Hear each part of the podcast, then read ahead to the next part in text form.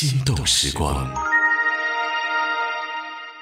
欢迎各位来到今天的心动时光，我是李欣。今天呢，又是很多朋友在直播间啊。今天这真的很像一个体育老师带了三个同学来上节目，因为他们跟我上个礼拜看到的那种啊、完全是表演装或者是出席正式场合的那种。正儿八经的涂脂抹粉的样子是不太一样，就真的非常的生活，但是非常的阳光帅气。今天来到我们节目组的是呃、来自于这个。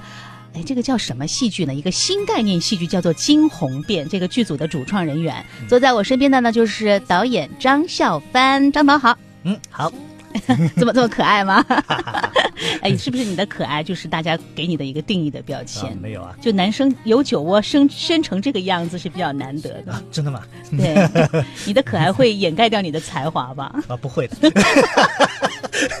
可爱和才华并非，对不对？孝帆跟大家好好打个招呼来。呃，大家好，我是张笑帆，我是《惊鸿变》的导演。啊，嗯，这个非常简洁的一个一个抬头，但是事实上，张笑帆在这个戏剧界呢，呃，卓有建树，而且做过很多舞台剧的尝试。所以呢，今天我待会儿也真的很想问一问你，在做过那么多台大制作的、高科技的、高水准的舞台剧之后，今天做这样的一个尝试，到底是更简单还是更难，好不好？好的。刚刚提到惊鸿变，那其实这个故事是有四个男孩子来完成的。啊但我知道今天没有来的那个，最近演出很多，我看到很多卡司表都有他的名字。啊但是这三个是非常年轻的新生代的朋友啊，他们可能有的还在上学，有的刚刚大学毕业，但是在上海的这个演出舞台观众群当中，对他们也是因为惊鸿变有了一点点的了解，或者是更多的了解。嗯我们来跟大家分别的自我介绍一下，好不好？大家好，我叫丁星辰，在剧中饰演的是温言礼。我看到他，我真的是认了大概十秒钟，才敢确定他是丁星辰，因为上个礼拜他把他的头发吹得很高，你知道吗？然后穿的那个西装。有点斯文败嗯，类。那又又 又有那种好像啊，这个幕后很有背景的感觉。他今天把刘海放下来，他就很像个高中生，嗯好像我女儿的同桌类似的感哦觉。当然也没有那么小了。大家好，我叫张明宇，嗯然后在剧中饰演的是厉清川。哇，这张明宇的每次说话一声音这个一出来，他的就是他的杀手锏哈。嗯，剧目当中的这个角色大概是什么个性的一个人物？我在剧中的这个角色其实是一个非常有棱角、非常有个性的一个角色，在我看来，嗯，嗯、因为他是一个特别霸总的一个形象，其实我觉得跟我其实相差还挺大的。你你不是霸总的路线是吗？对我从来没有尝试过这种路线。你 还没有到那个年纪而已。呃，夏帆，你觉得他离霸总的距离有多远？他其实说近也近，说远也远。先在角色中找找感觉，是不是啊？其实张明宇年纪非常的小，你才才大二是吗？对对对，今年大二，稍微新修正。大二应该是几几年出生的？我是零三年的。哎，你可以回去上课了，好吗？啊，是确实，但是呃，上礼拜也问过张明宇，有说这个其实大二就开始有这个演出的邀约，当然一方面证明了自己的实力，但这个如果做得好的话，是一个理论和实践结合的一个很好的机会。嗯这个机会也是老师推荐的，不对对对对你们班有多少同学？现在一个班我们班现在有都不熟，是不是？哦不没有啊，想半天是吗？二十五个人，二十五个人。哦，是音乐剧专业吗？对，，音乐剧专业二十五个人不多也不少。是坐在旁边的也是，哎呀，这个正式着装跟生活装有点差异的，来介绍一下自己。呃，大家好，我叫丁之琛，然后在剧中饰演顾南清一角。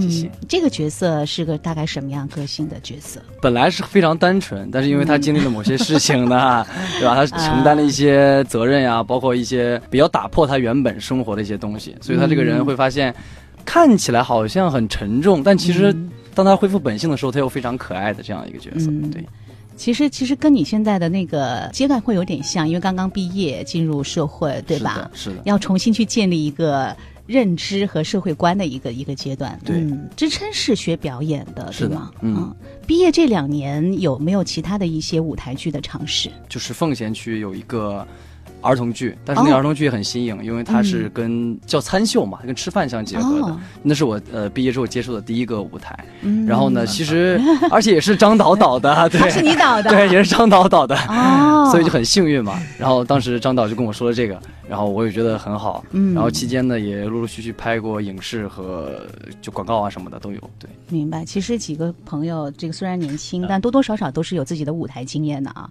这个剧当中还有一个角色是孙兴业的这个角色，他算是你们当中的年轻的老大哥了。对，而且是这个最近舞台剧演技也越来越熟练哈、笑帆，你真的是就是跨界的领域特别的多，虽然都是舞台表演吧，啊你其实你是学编剧的，对吗？对我本科是学编剧，本科是学编剧，然后你的研究生是研究生其实是学的电视啊呃文文文艺编导，文艺编导，对对对对对，就应该是导晚会的，或者是啊 也不是，写写剧本，文艺编导、文编戏嘛，对对对对还是就是其实是靠编剧，然后见长，就是写本子啊什么的。所以这个惊鸿变这个故事也是笑帆自己做编剧的一个本子。呃，我们有一个编剧老师，有一个但是我编剧。们有大量的时间做了机器创作。啊，嗯。对，但是还是有一个编剧老师。对，其实我们之前采访过这个《惊鸿变》一点嗯零版本的时候，当时我是去到朵云书店，然后跟几个小朋友聊了聊，然后当然也是很机缘巧合，但是确实那天碰到你们，还是会觉得啊，怎么会在朵云书店？当然它是一个戏剧书店，呃，有点也理所应当，但是还是会觉得这个方式是比较新奇的。它在一个书店，因为那个场合我去过，我去参加过读书会啊、作者的见面会什么的，但是真的要把一个完整的戏剧放到书店当中去。这是一件好玩的事情，还是说也不知道该怎么弄？反正就做做看。不过真真不是做做看再说，嗯啊，还还是想了蛮多的。第一次接触这个空间，在里面做演出不是第一次，惊鸿变不是第一个，我之前在里面做过一个、哦叫《动物狂想曲绘本呐、》，丹布朗达芬奇密码的那个达芬奇密丹布，朗你是跟刘晓艺他们合作的吗？对呀哦，对我知道了，我知道了，嗯，我知道这个事情啊对但是不知道是你和小艺他们的那个啊对那个工作室完成对的，，是的嗯，是的，因为那个时候呢，做了一个其实有一点类似于像音乐启蒙和亲子的是呃吗亲子它不是一个戏剧，它其实是类似于一个活动，但是我们呃以活动的要求，但是做成了戏剧的品质。这个呢是第一次呃让朵云这个空间，我我觉得它可以做一些跟传统的空间和以及和其他的演艺性空间不一样的，因为朵云也跟我们就就建立了一个比较好的一个信任的这样的一个、一个状态，然后就说我们能不能在这个空间里做一些更有意思和更有价值的尝试。嗯。那么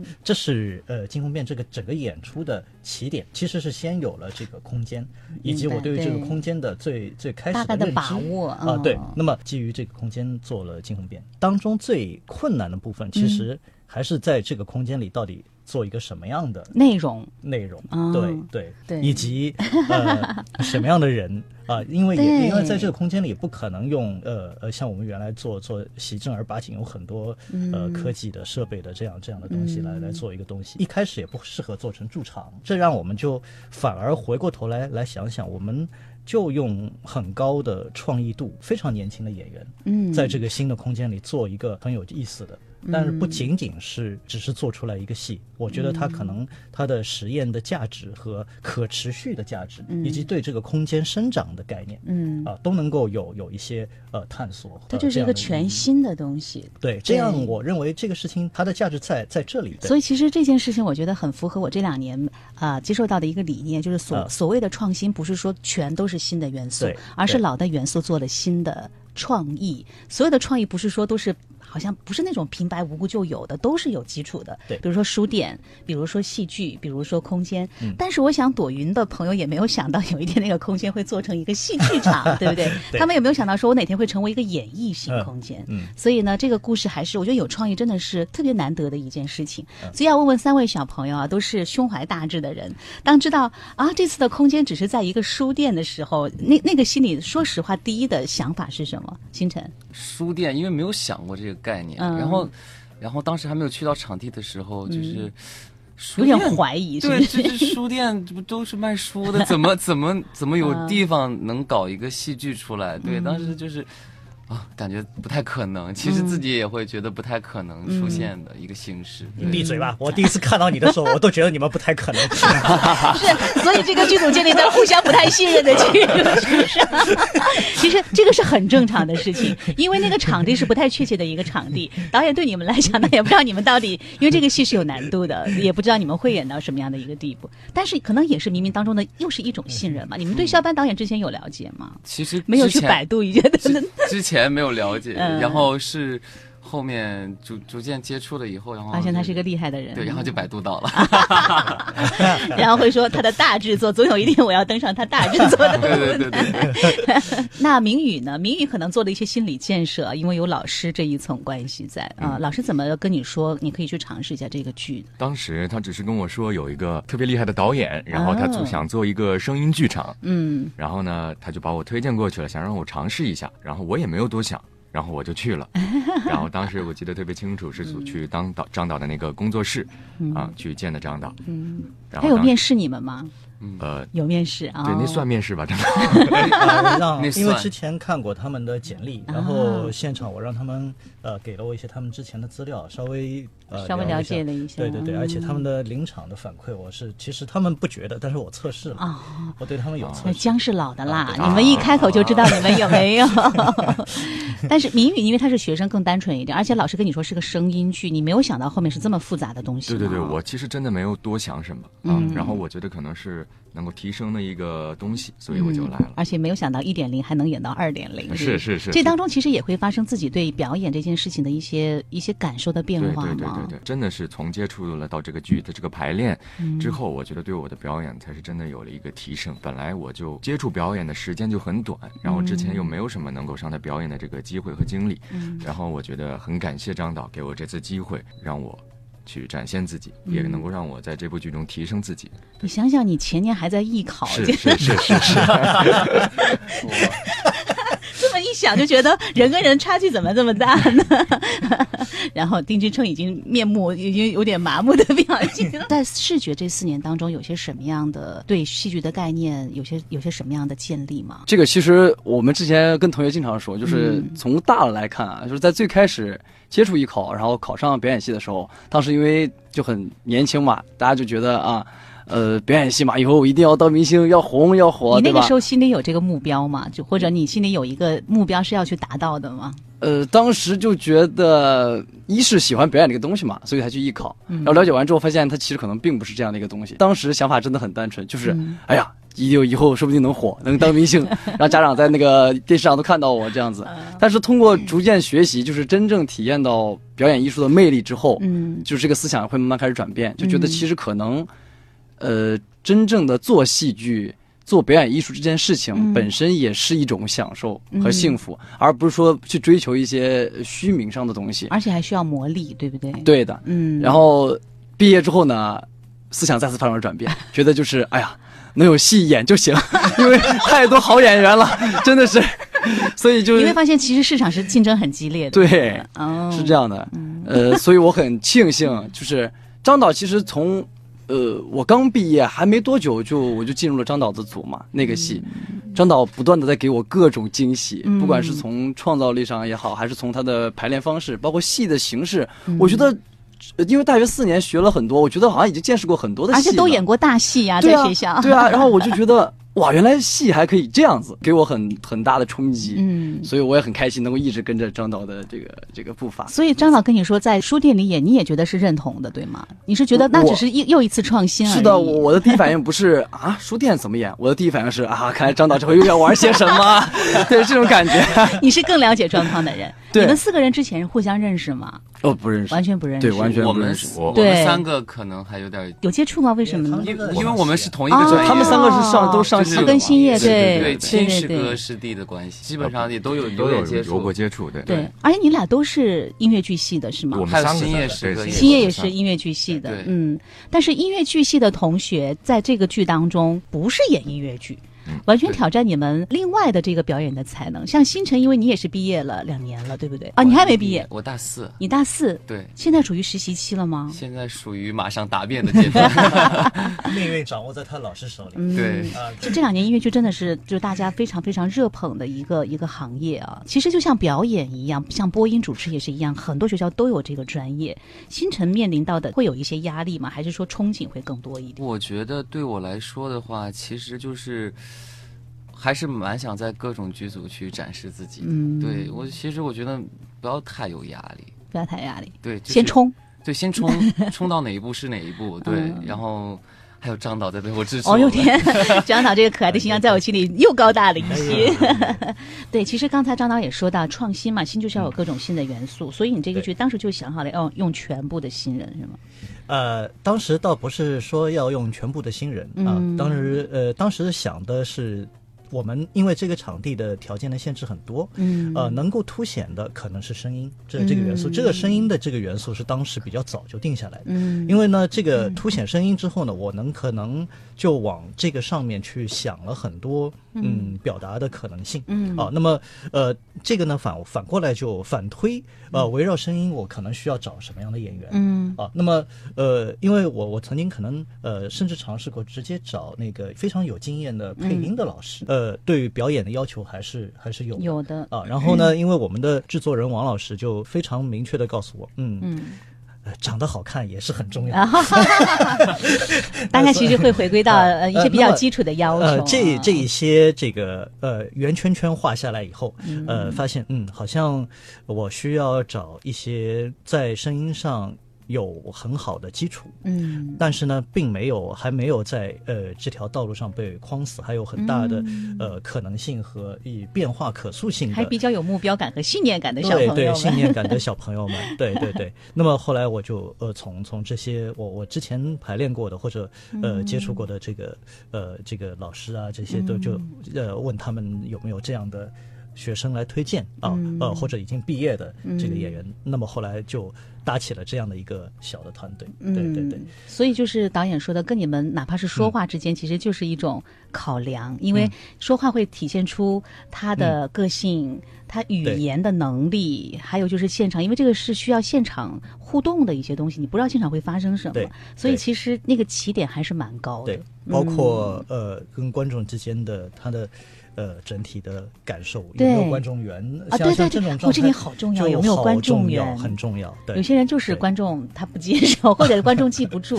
但我后来发现他们四个人其实辨识度都是非常高的呃。差别很大，他们四个差别都很大，但是都很有自己的特点。啊我第一次因为突然看到他们四个人，我在想嗯这个四个人不太好记，但是我看完演出之后就把他们四个人完全记住了。啊哇，对，就真的还是导演厉害嘛，没有 是你厉害。因为这个故事，我觉得是有难度的故事，讲嗯的是一个民国的故事，而这个中间有很多时代的背景，嗯。还有一些悬疑呀、嗯。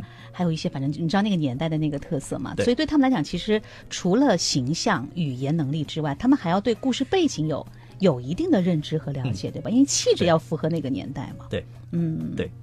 所以所以他们要做什么功课呢？这呃，四个人。也给呃，包括张明宇最近还在不断的做功课。啊做什么功课张明宇迭代二点零，我给他想了很多关于他这个人物的前史，包括他的经历啊、他怎么走到。所以二点零版是惊鸿变的一个扩张版吗？嗯还是前传还是什么的吗？它并没有在剧情上延续，而是原来的剧情，但是我们改了很多内容，就基于原来的呃一点零的版本，其实有呃删删节，有新增，有人物的丰富度的增加，呃，包括有一些场景调度，甚至空间的拓展，啊、都做了。啊，嗯我们把书店的阳台都用上。我们请张明宇同学简单的给我们介绍一下《惊鸿变二点零》讲的是个什么样的故事呢？二点零和一点零讲的故事，我觉得 没有什么太大的变化。我觉得变化的是我们每个人角色的一个厚度的问题。就像张导跟我说了，我这个整个角色发生了一个什么样的变化之后，哇，我我觉得我对这个角色有了一个新的理解。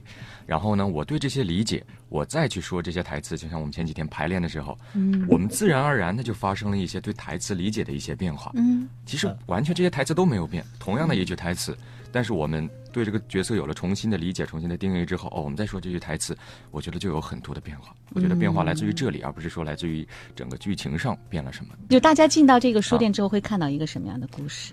会看到一个民国时期三个兄弟为了救国、爱国而展开的一个，这叫爱恨情仇。爱爱恨情仇，这这不太有有家国情怀，对，有家国情怀，也有我们兄弟之间的 兄弟情谊兄弟情情谊啊。对对对。对，张导跟我说，像是民国时期的呃中国中国合伙人。的这么一个故事。哦，对对对，这个这个定义很好，就一下就我刚才想说是不是上海滩之类的，也也也没有那么凶凶残啊，对，嗯，没到那么凶残，但是他们之间的梦想啊、嗯。和这个对于这个呃如何来改变这个世界的认知是完全不一样的啊。嗯。那么由此产生的博弈啊，这个、嗯。呃冲突啊，都不一样这个状态里。对对，那星辰就是这个剧当中，刚才老师也说，导演也说你们要做功课，你们的功课是有一样的功课吗？还是说大家会根据自己也会做一些专属的一些功课？专属功课。你的功课是什么呢？星辰？我的我的功课就是找到完全不属于，就是挖掘内心深处的我吧。其实应该算是这样的，因为听上去都好，要我要想一下，对，就是 挖掘内心深处的自己。嗯，对，就是张导能选我去演温言里这个角色的时候，嗯等我们第一次读本读到后面的时候，我说这个这个这个角色是谁啊？就是感觉有一个新的名字就出现，好像就是不是角色的名字。嗯我说这个角色是谁啊？然后张导说。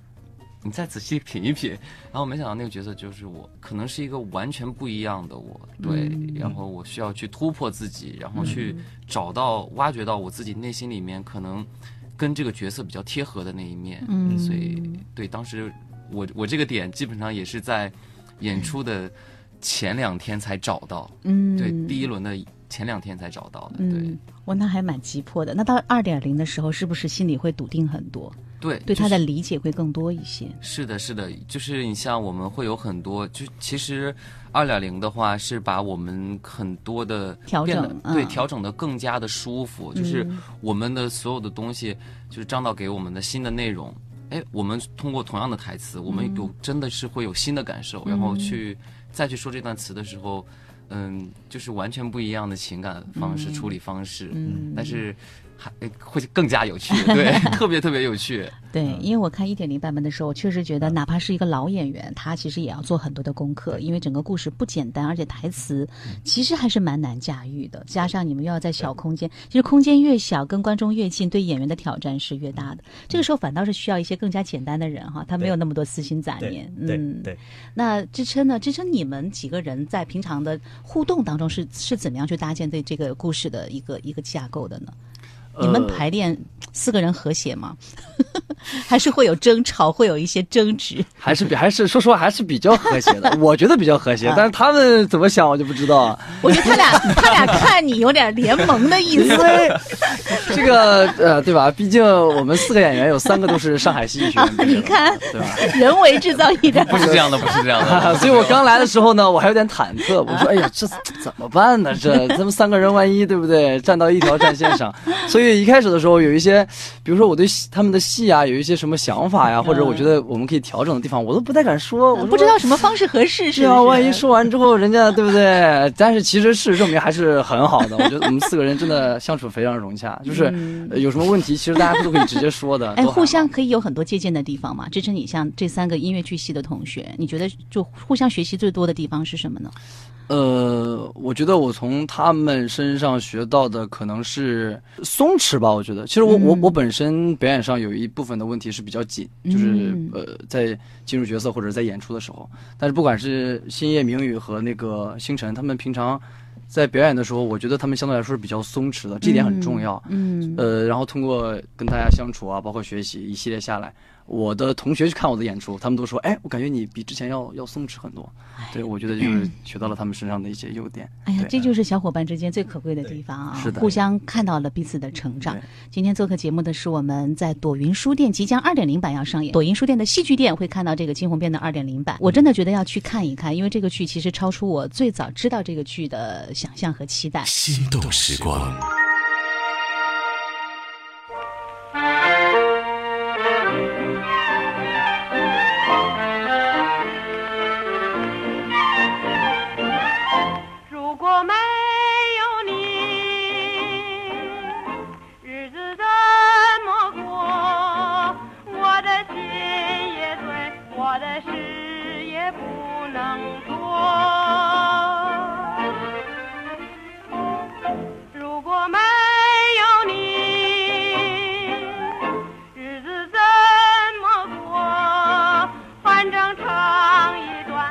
我就只能去闯祸。直播当中的心动时光，听到这首歌呢，都好有年代感。听到这首歌的时候，大家可能说，哦，它真的是一部年代戏，是一部民国题材的剧作。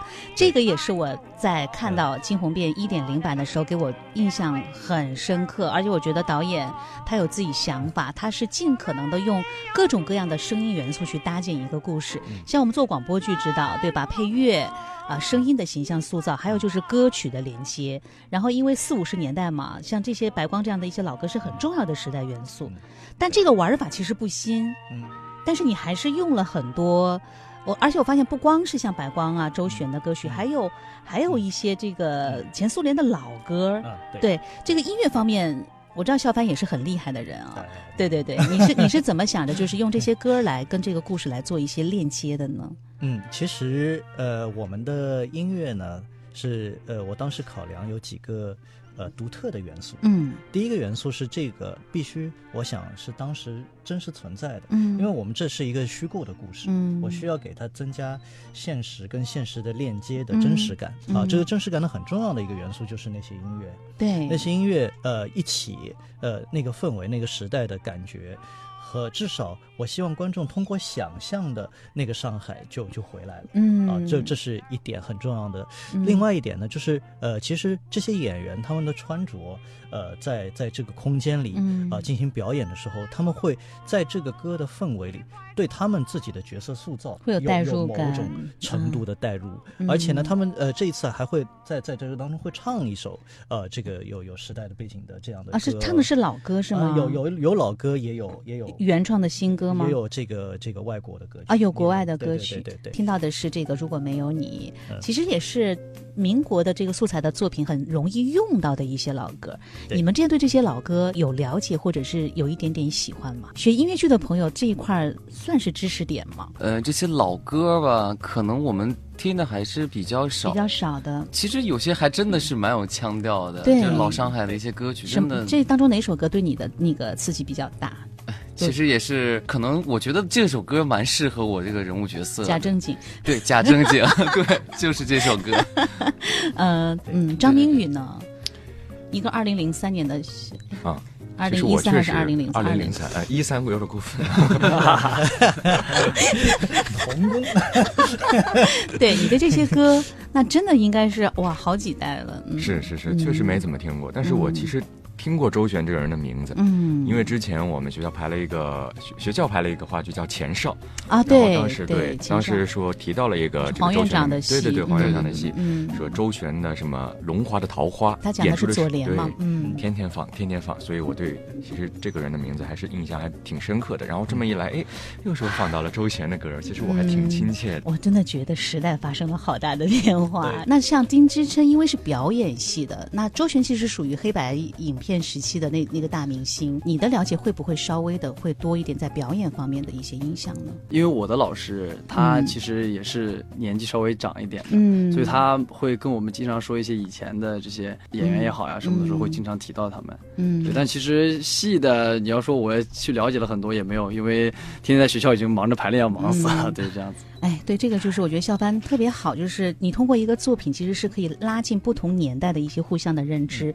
如果只是灌输给他们的话，其实这部分我觉得对于演员来讲是很重要的一个储备的东西。但是如果可以通过自己的表演和作品去积累，那个是真正的代入式的理解和了解，而不是填鸭式的一种一种填充。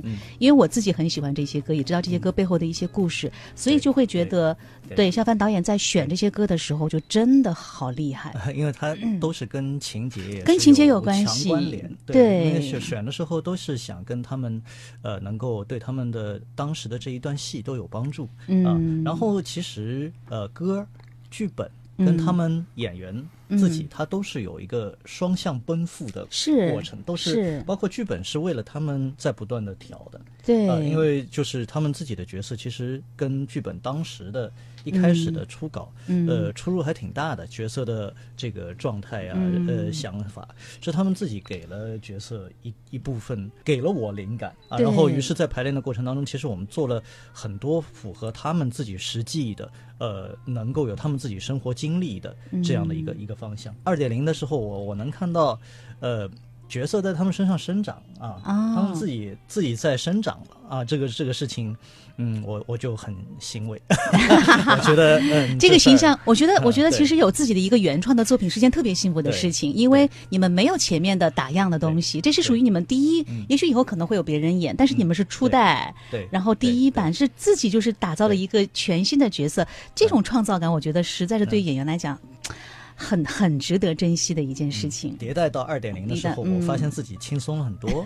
啊他们会自己往里面加理解了呃，说我我们要加一段这个戏啊，这个戏是这个情境，好家伙，自己都来了啊！这个大家自己在那个戏里和在嗯在在这个角色里，嗯跟你完全对着剧本完全是两回事情。对嗯，这一次的二点零迭代的过程当中，我们的排练就非常的愉悦。这就是创作嘛，大家自己就是来的时候可能是一张白纸，导演觉得你们好好嗯去创作，但是现在你们是作为创作者去跟导演一起做加法，这个就是你们自己个人的成长，也是一个二点零版一个升级。像我刚刚提到这些歌啊，好想再跟他们介绍一下，比如说像这首《许我向你看》，啊，其实呃，这个《暗恋桃花源》当时赖声川导演他们用的啊主题歌就是周璇的这个版本《许我向你看但是他当时进到大陆版的时候，主题歌就是李宇春唱的，嗯最早是林青霞，后来作为戏剧版本是他唱的，嗯所以这些歌他给了很多戏剧不一样的故事，嗯嗯，所以很有意思。那你们这次要唱唱的是什么呢？刚才导演说你们要唱老歌是吗？你们都学了些什么歌？张明玉要唱一首比较独特的歌啊，对这这个歌，嗯，张明宇要独唱吗？要独唱，他每个每个人都要独唱是吗？呃不，他们俩要独唱，他们俩要独唱啊，他们俩要独唱，就偏不让丁志琛上，是不是？他他可以唱，他可以唱参秀的儿童歌曲。不要不要不要不要！好，我听听明宇和那个星辰，你们要唱什么？唱的是什么？其实我唱的就是假正经，哦，假惺惺，对他的第一句歌词是假惺惺。假正经，对，然后就其实其实就是因为这个角色，还觉得这首歌蛮蛮有意思的。天哪，没有听过男生版、小男生版的假正经，你可以吗？现在？嗯，我需要我需要搭着他的伴奏给你吗？不用。啊，不用不不用。用不用哈其实就随便清唱两句好嘛。好嗯，假惺惺，假惺惺，做人不要假惺惺。你要看，你想看，你就仔细的看看清，不要那么样的装作，不要那么样的装作。一本正经，一本正经，何必呢？天哪，这是有史以来最清纯版的假正经，你你说要起范儿就不一样了，你这个清唱就怎么那么清纯？你在舞台就是清纯的他事实上不是这个路线。今天没有在角色里吗？对，我觉得白白，今天是南大。所以现场会有这首歌，对吗呃？对的带着服装来演绎这首歌，嗯带着情节演绎这首歌。带着另外的一个角色，所以你你跟我看到的那个把头发吹起来，还还更有不一样的表现，是吗？对，很不一样。很不一样，是一个 哎呀，骗我进剧场，不不不不一定要去看一下二点零版。那明宇呢？我唱的是一首哎，歌名搞保密啊歌名保密在现场让大家猜对对对对啊。是嗯今天的现场还是到时候的现场？嗯，到时候的现啊，场。好，啊，那我可以说是哪个国就是什么什么语的歌吗？还是什么都不是？哇，还是外国语呢，啊，外国。歌，啊是个是个外国歌，是个外国歌 可能我唱出来别人听不懂是什么语。嗯。因为这个跟他的人物背景关系很大。嗯。啊，这个是实打实的对嗯这个角色对对对，和他的整个的前史是有很大影响的一首嗯。一首歌和一个一个一段故事。Birds have a slave, is okay, agree. 나발레냐스 말라 카츠레사. 이바유트냐 트말라켄 까라무. 나갈리크 그 고요히 이글라사. 블라팅 뺨엔 고요히 플라문. Ikunaki plagi kudatu Ya chuza dodge booty shalabi kakak kunyan 也不不的，只是飞。啊，就这么一小段，哦，也是天哦。我我算了，我不猜了，不会是达斯维达尼亚他们那个语言，啊就让大家现场去感受一下。嗯，你算是因为这个剧又学了学了一点新的技能，是不是？对。但是嗯我其实我是把它翻译下来的，把它翻译成中文这么唱，实在是我也翻译不懂。哎，但这个也是学声乐的小朋友的一个能力，就是语言的很重能要的力一个能力，很重要的能力。我又感到丁之琛孤单了，因为啊，没有没有没有，很我很开心啊，唱一首，听得很开心，听得很开心。这一次迭代有很多新的，对吗？你你的新的部分在哪里？之琛？呃，我觉得是，呃，把之前可能觉得冗长的部分，或者是觉得并不太需要的情感抒发的部分给剪掉，就是把原本很清晰的。呃，剧情变成变得意象化，然后这个意象化，这个中间我要进行一个其实难度比较高的表演。哦，难度比较高的表演。这次孙兴业有新的部分吗？哇，嗯也有，有的有的他的技能又增长了，啊是不是？刚才有朋友说这次还是无实物表演吗？呃，它有一个巨大的，它有一个巨大的食物，它有一个巨大的骰子，你说孙兴业吗？对对对对啊对。拿了个巨大的骰子，嗯对对对。嗯，所以他们呢，你们呢，还是基本上要去嗯控制很多的灯啊什么的现场的道具，对。会有新的东西吗？手上？有有有一些新的小灯灯，啊，对，呃，对对，会会有一些比较好的效果，我们会有一些嗯像他们打水漂啊，有一些这种呃情感的浓度会比较高的呃抒发，我会可能在灯的角度再再帮他们一些，做了一些其他的新的手持光源，嗯，哇，这个就是张孝帆真的很厉害的地方，所以嗯我就是回到最早开始想问你的问题啊啊，因为他之前做《三体》啊。啊，刘慈欣都说嘛，谁要做影视剧，最好先来看一下这个 舞台剧的《三体》，因为就是很炫，而且那个那个都已经是七八年前的事情了，对吧？啊？然后包括你做《盗墓空间呃跟呃《盗墓盗墓盗墓空间》天，那是诺兰 《盗墓笔记》，对，跟刘芳当时方琦也是来做过宣传，对因为那个也是属于当时的舞台剧，已经是很高科技手段、大制作的那种。嗯。现在现在也有很多朋友玩一些技术的东西，可是当时其实他们已经在做这种高高能量的东西。嗯其实你对舞台就是你的擅长的东西嘛，做一些舞台效果的东西。嗯对对，所以反过来回到书店，这到底是做的减法更加简单，还是你觉得反倒是有其他的一些难度在？嗯嗯，这是一个非常有意思的嗯螺旋。哲哲学问题。呃，嗯其实这样啊，就是因为我我在呃，因为我们呃上戏，我在学的时候就是嗯学戏，但是我毕业了以后，其实是接触了呃。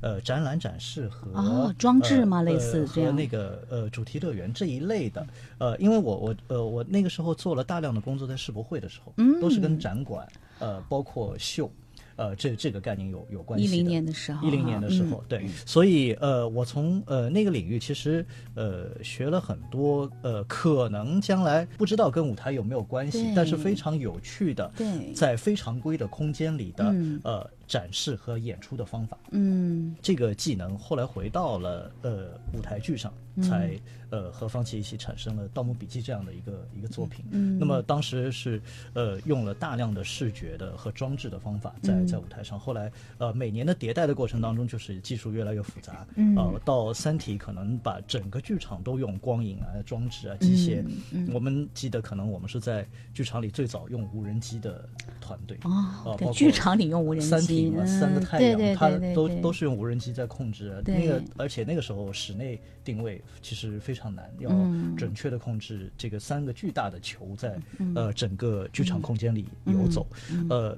然后呢，从剧场呢，后来我们其实又接触到另外的一个领域，就是文旅和啊，文旅结合呃、其他的啊。线下的更广阔的，呃，能够把我们的呃故事和、嗯和演出的技术的方法用、用进去的地方啊、那么呃，其实这一大圈兜兜转转之后，其实演艺新空间也是呃我们认知的呃非常规的非标剧场的一个类型，嗯。啊，其实也是我们在、呃从剧场开始不断往外拓展的一条嗯。必经之路，就走到一半一定会遇到一些更有趣的新的空间和、嗯。呃之前没有尝试过的可能，呃，所以如果说呃这一次呃抛开那些技术回到创作的原点，可能像是一种返璞归真的状态，不如说它其实是我们在呃呃技术探索过程当中的另外的一个触角。嗯。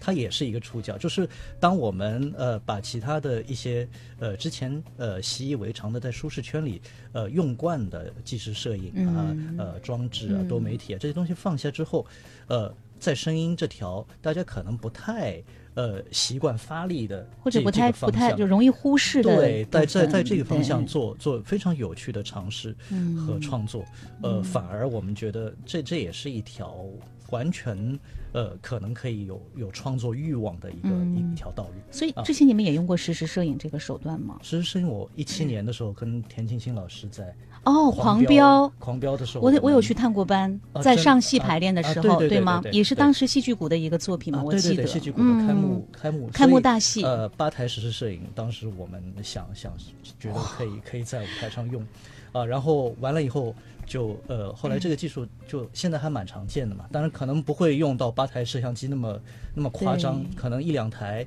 就完全能够实现一些舞台上呃这个能够把演员的细节进行放大。当时也是因为我那那个戏的演员都很年轻，是啊，需要需要把他们的整个的细节进行。但是那个时候年轻演员已经有成大咖的了，啊，我记得，嗯，对对对对对对，哎，你会不会觉得，因为呃，其实，在二零一五年、一六年做《三体》，嗯，我记得我当时二零一三年去美国的时候，嗯呃，正好也碰到美国的大学生在讨论《三体》，因为它啊刚刚出来，啊然后你很快就跟刘慈欣就拿到这个版权做舞台剧。啊啊，可是这两年，《三体》又变成了一个大热的话题，啊科幻也是大的 大热的话题，大家都在讨论雨果奖啊，什么什么奖的时候，然后去年又是声音剧啊，嗯又是电视剧啊，嗯你会不会想，如果是现在做，可能会更好？呃，因为市场也变大了，观众好像也成熟了。其实是是这样的，嗯像像《三体》或者刘慈欣、刘老师其他的这些作品，我们其实也也有在。呃，合作，嗯。呃，也有新的作品在合作，嗯。但是未必呃要把它做得很大，反而我觉得像一些科幻的作品，它可以往更加独特的体验这条道路上去、嗯。去去探索啊，因为我们开始的时候可能需要立一个样板间，所以三体舞台剧当时不管是预算还是呃整体的技术都用的规格很高，但是规格呃技术的用的程度越复杂，其实到后面我觉得对创作某种程度上有一些反噬的作用。嗯，啊，就忽略掉了内容本身的扎实啊性。，机械降神的 诅咒啊，降临在我们的头上。那有可能会复牌之类的吗？呃，可能会做新的吧，我我觉得可做新的能可能会做做更加有嗯趣的，做做新的创作啊。哎呀，张孝帆导演真的是很有意思。我那天问他，除了惊鸿变，你还在干嘛？他说我在跟海豚导戏。海狮，海狮，啊，对，海豚都已经回去了，现在剩海狮了。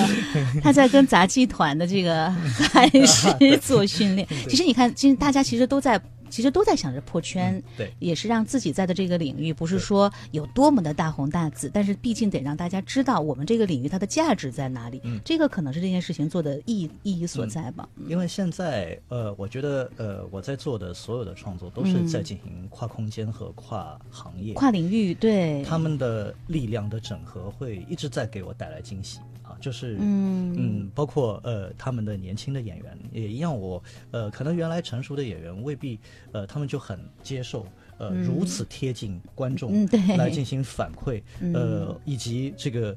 因为他们本来就生活在一个跟观众没有什么边界的世界里，就是观演关系对就非常的的自在。他们进入啊这个演艺圈就，直接进入了 S D 年代，对，已经在在这个领域里，所以他们其实也在给我新东西，他们可能自己不太知道。嗯那对我来说，他们每每一次在演出过程当中的现场的反馈，嗯呃，也也是非常有价值的。对我来说是一个创作的。但你会跟他们讲，其其实演艺这个道路，呃，也没有那么容易，对吧？你会跟他们去讲这样的当然，呃，因为你看的也嗯很多，对但，从来都不容易 啊，从来都不容易。但是呃，就是因为不容易，它有有价值，有有意义啊。它嗯我创造，这也是我们要不断创造新的内容和不断进行自我反省，来呃嗯走出更有价值的呃道路的意义所在。嗯，这真的很有趣。我觉得就是呃，真的就是需要多了解，因为我们其实看演出看了这么多，包括做访问做了这么多，其实，嗯、戏剧这个东西，因为它是。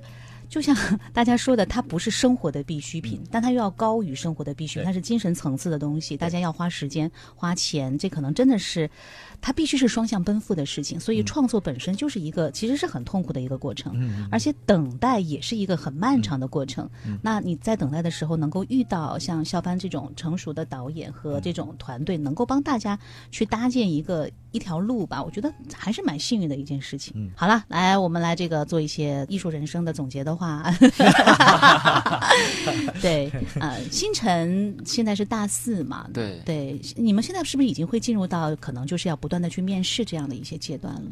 是的。接下来演员就是可能要不断的面试了，对吧？，就是要去各种各种剧剧组组去打磨自己嘛，对其实就是这样。你除了这个惊鸿变之外，你还有面试过其他的什么组吗？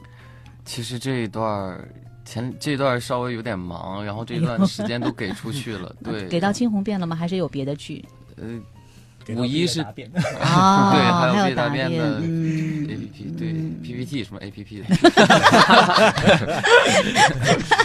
对 P P T 还要做，然后就是其实蛮忙的。我想的是，反正有剧组了也会去试，因为前一段投了一个音乐剧的简历，就是好像叫杨戬，啊，杨戬啊对，啊但，但是那不是也是刘晓艺导的吗？对，但但但是好像那个时间跟我就是撞的有点死，然后嗯。看看有没有办法协调一下，然后去面试一下试一试。对，嗯，哎，面试这个过程也其实是，哎，就年轻嘛，对吧？他们就是很有很多的机会，嗯。对对。那这个大二的同学呢？大二同学现在应该不着急，啊就是好好的学习，对高二的同学们还还没有出去面试呢。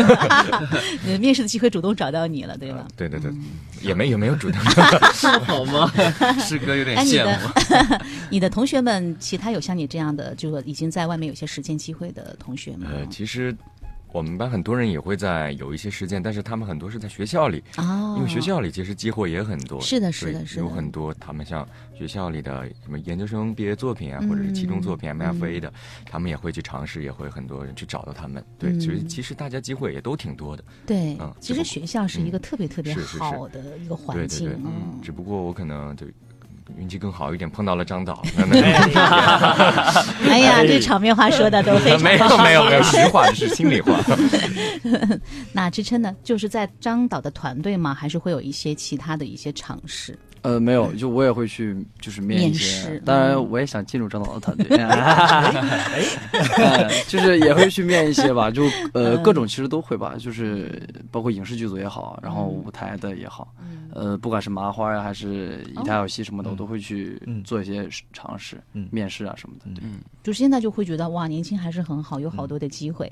一方面，像这个很多的成熟的呃演员也好，创作人员也好，是想打破自己的舒适区，因为前面已经积累了很多很多做过的事情，现在就是要做新的事情，那就需要新的血液的注入嘛，对。对吧？他们是很重要的元素。对。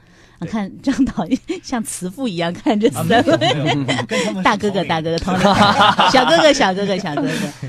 所以呢，就很有意思。任何的创作背后的过程，永远比最后呈现出来的一刹那的辉煌是更加值得去回味的，而且对你们的成长，对张导也是是一个新的累积，可能对后面又会有新的新的帮助。对，这一次其实最大的成果不是《惊鸿变》这样的一个作品，而是我们其实通过这个作品跟、呃朵云还成立了一个对一个战略合作，对，是其实是成立了一个创作平台，嗯。也就是呃，当我看到这样的一些新的内容和新的创意，它其实孵化其实是一个，嗯，就像你说的，嗯是一个非常艰难，而且他其实要付出很多心力的嗯过程。不管呃，而且你很有可能没结果。对，对我来说，他这个 这个过程可能有有很大的愉悦感啊，有很大的价值感，但是它一一定是辛苦的。那么这种辛苦，我就希望呃有更好的转化的平台的可能性。是是嗯，那么像像现在像这个平台，它可能就会把它变成一个